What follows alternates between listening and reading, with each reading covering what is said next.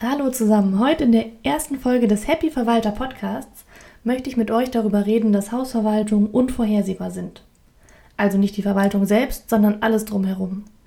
Auch wenn manch ein Kunde wahrscheinlich oder Außenstehender denkt, warum Verwaltung klingt doch eher statisch, einseitig, langweilig, wissen wir als Verwalter mindestens seit den letzten drei Jahren, dass überhaupt nichts mehr statisch oder langweilig oder einseitig oder eintönig ist.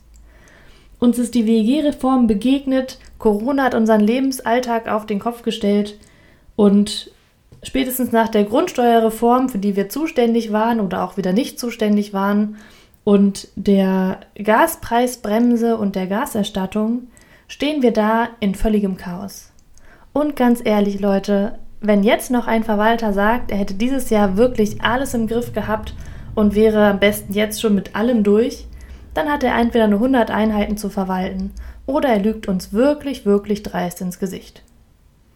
Hier möchte ich erstmal mit euch zusammen ein reales Bild auf unsere Arbeit werfen. Es ist gerade nicht einfach. Es ist super viel durcheinander. Die Anforderungen werden immer wilder.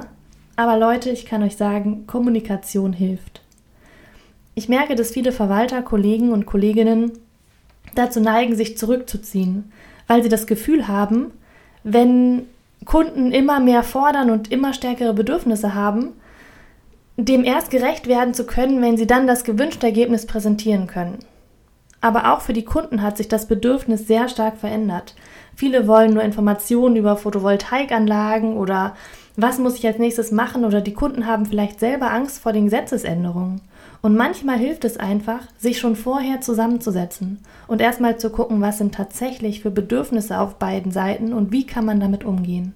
Und wenn wir als Verwalter lernen, dabei noch klar zu kommunizieren, was wir leisten können, was wir leisten wollen und in welchem Zeitrahmen wir das leisten können und wollen, dann kommen wir mit den Kunden wieder in eine gesunde Kommunikation. Also Leute, meine Bitte heute, setzt euch mit euren Kunden zusammen. Als erstes mit denen, die ihr gerade am liebsten meiden würdet. Achtet darauf, dass sie den Podcast vielleicht nicht gehört haben, wenn ihr sie morgen anruft. Und dann setzt euch zusammen und fragt erstmal, wo drückt der Schuh am allermeisten?